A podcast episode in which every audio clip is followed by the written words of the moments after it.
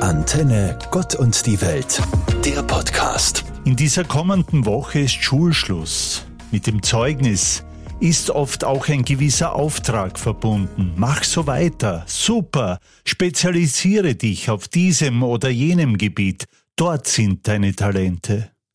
Auch in den Kirchen war an den vergangenen Sonntagen immer wieder von Aufträgen Jesu für seine Jünger zu hören. Geht und verkündet, das Himmelreich ist nahe.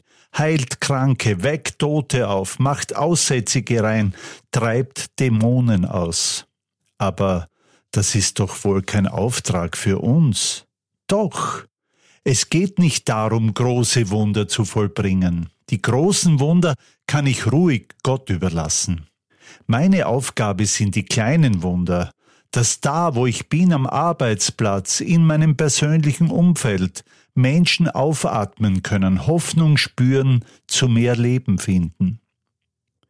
Ich kann keinen, der krank ist, heilen, bin ja kein Arzt, aber ich kann ihm die Hand halten, ihm zuhören, seine Sorgen ernst nehmen.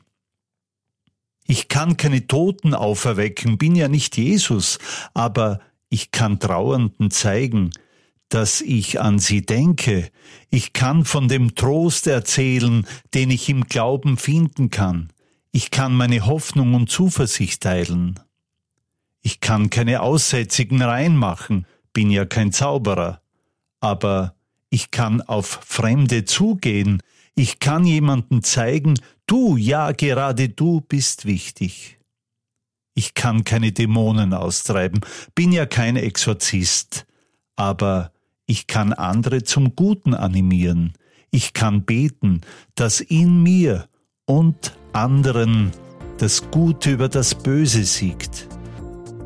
Ich kann keine Wunder, keine großen Wunder vollbringen, aber mit Gottes Begleitung, Bestärkung und Führung kann ich seinen Auftrag erfüllen, nämlich seine Liebe.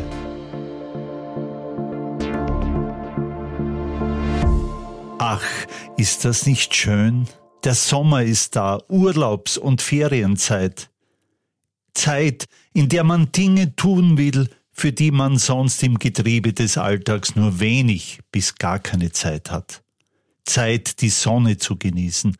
Zeit, dem Gesang der Vögel zu lauschen. Zeit, den Duft von Zirbenholz tief einzuatmen. Zeit, sich im Rauschen des Meeres zu verlieren, Zeit, die Haut auch mal in der Sommerhitze brutzeln zu lassen, Zeit, die frische Bergluft voll auszukosten, Zeit, sich in ein Buch und dessen Geschichte reinfallen zu lassen.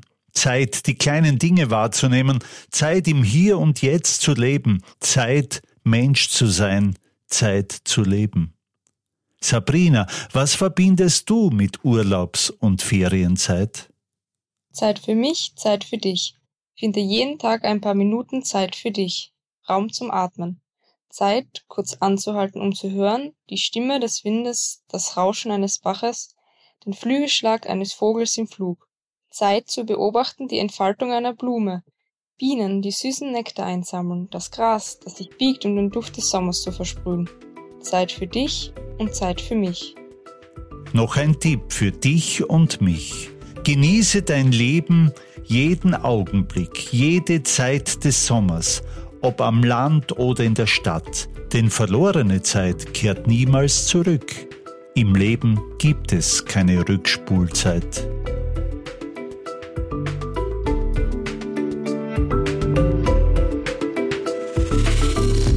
Urlaubs- und Ferienbeginn hat für mich immer auch mit Büchern, Geschichten und Gedichten zu tun.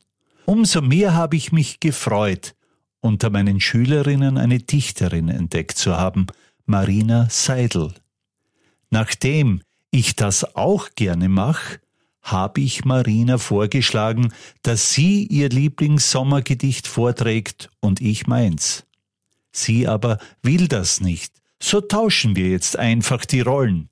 Ich lese eines von ihr und sie eines von mir. Sonnenuntergang am Strand. Ich schau lieber in deine Augen als in die Sonne, die verschwindet am Horizont hinter Meer und Sand. Die Augen, in denen ich mich verlieren könnte, ewig lang.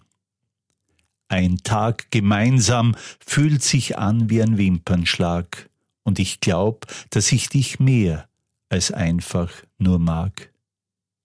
Und jetzt liest Marina eines von mir. Drei Dinge.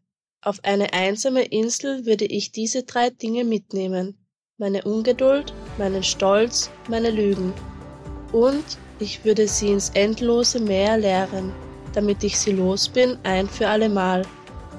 Vielleicht haben jetzt auch einige von Ihnen Lust bekommen, sich einmal an einem Gedicht zu versuchen, an einem Sommergedicht. Ich und Marina möchten Sie dazu ermutigen.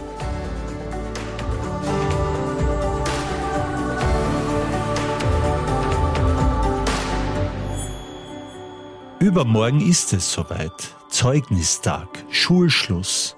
Für viele ein Feiertag, für viele heißt es auch Abschied nehmen.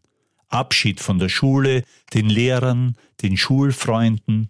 Ich habe in einer Abschlussklasse Leonie Emil, Corinna Ludwig, Lena und Manuel gefragt, wie es ihnen so knapp vor Lehrgangsschluss wohl geht. Jedes Jahr aufs Neue kommen wir für neun Wochen in die Berufsschule und treffen auf alte und neue Freunde. Nun sind wir am Ende unserer Schulzeit angekommen und damit auch am Ende unserer Klassengemeinschaft. Manche Freundschaften werden bleiben, andere verfließen, während unsere Wege sich trennen. Doch unsere Erinnerungen und schöne wie auch schlechte Momente werden uns für immer bleiben. Die Trennung ist oft eine schmerzhafte Erfahrung, die sowohl, emotional als auch psychisch belastend sein kann. Sie kann zu einem Gefühl des Verlustes, der Trauer und der Unsicherheit führen. Dennoch kann die Trennung auch eine Chance für persönliches Wachstum und neue Wege sein, um das eigene Glück und die eigene Zufriedenheit zu finden. Für mich bedeutet Abschied nicht immer gleich das Ende, sondern oft der Anfang von etwas Neuem oder Besserem. Abschied heißt, dass man sich irgendwann wieder sieht. Abschied ist etwas, das wir alle einmal durchgehen müssen. Vor allem in der Schule fällt einem der Abschied oft von zum Beispiel Freunden sehr schwer. Allerdings ist Abschied nicht das Schlimmste auf der Welt. Dass man sich wieder sieht, das zählt. Der Abschied von meinen Schulkollegen bedeutet das Wiedersehen mit meinen Arbeitskollegen. Danke, meine Lieben. Ich wünsche euch ein schönes Zeugnis, viel Freude bei der Arbeit, ein glückliches Leben und vor allem auch einen tollen Urlaub. Euer Religionslehrer und Ihr Theologe Walter Drexler. Antenne Gott und die Welt, der Podcast.